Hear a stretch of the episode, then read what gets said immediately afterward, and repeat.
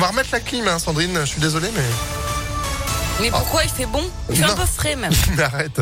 Non, non, mais il fait chaud. La preuve, on bat des records de partout dans le pays. Bonjour. Bonjour Phil, bonjour à tous. À la une, des records de chaleur effectivement déjà battus hier en France avec 37,6 degrés relevés dans le Var. Un air chaud qui nous vient d'Espagne et qui va concerner tout le pays en fin de semaine. Chez nous, Météo France prévoit jusqu'à 38 degrés samedi à Lyon et vous serez certainement nombreux à chercher le meilleur lieu pour vous baigner. Parmi ceux que les Lyonnais préfèrent, le parc de Miribel-Jonage qui sera particulièrement surveillé cet été. La préfecture de l'Ain reconduit son opération de sécurisation estivale. Des gendarmes réservistes vont patrouiller tous les week-ends jusqu'au mois d'août. Objectif surveiller, mais aussi lutter contre les nombreuses incivilités. Dépôts sauvages de déchets, stationnement anarchique, barbecue illégaux.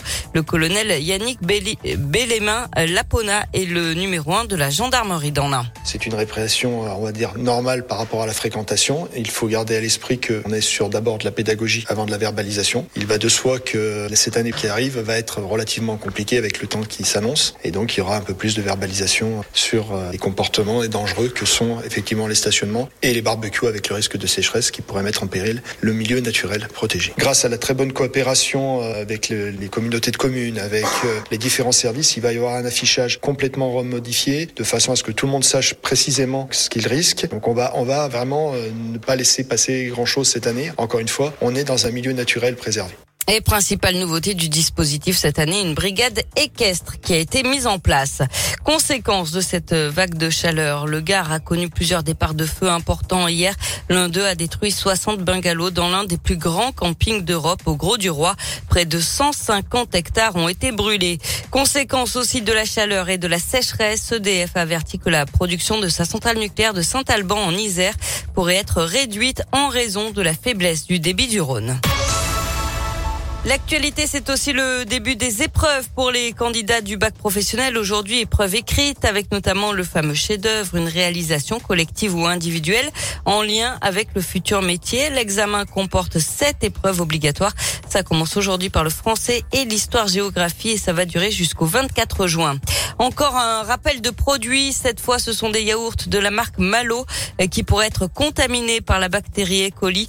Ils ont été vendus dans tous les supermarchés de France. La liste de ces yaourts est disponible sur le site Rappel Conso et sur notre site internet impactfm.fr. Une mobilisation dans l'agglomération lyonnaise, celle des personnels de plusieurs lycées, Brel et Samba de Vénissieux, Douaneau de Vaux-en-Velin, Brossolette et Faïs de Villeurbanne, Camus de Rieux-la-Pape. Ils vont se rassembler devant le rectorat rue de Marseille cet après-midi à 13h avant d'être reçus en audience. Ils demandent plus de moyens, mais aussi que les lycées soient mieux pris en compte dans la gestion de l'éducation prioritaire. On passe au sport avec du foot. Les Bleus ne conserveront pas leur titre en Ligue des Nations. L'équipe de France a été battue par la Croatie hier soir au Stade de France 1-0. La France est dernière et ne peut plus revenir mathématiquement sur le leader danois avec seulement deux points en quatre matchs. Les hommes de Didier Deschamps doivent désormais éviter de terminer dernier sous peine de relégation dans le groupe B.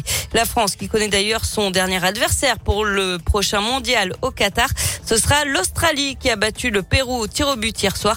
Les Bleus seront aussi dans le groupe du Danemark et de la Tunisie. Eh ben c'est noté. Merci beaucoup Sandrine pour l'info qui continue sur impactfm.fr. Vous êtes de retour à 9h À tout à l'heure. Allez, à tout à l'heure, 8h34.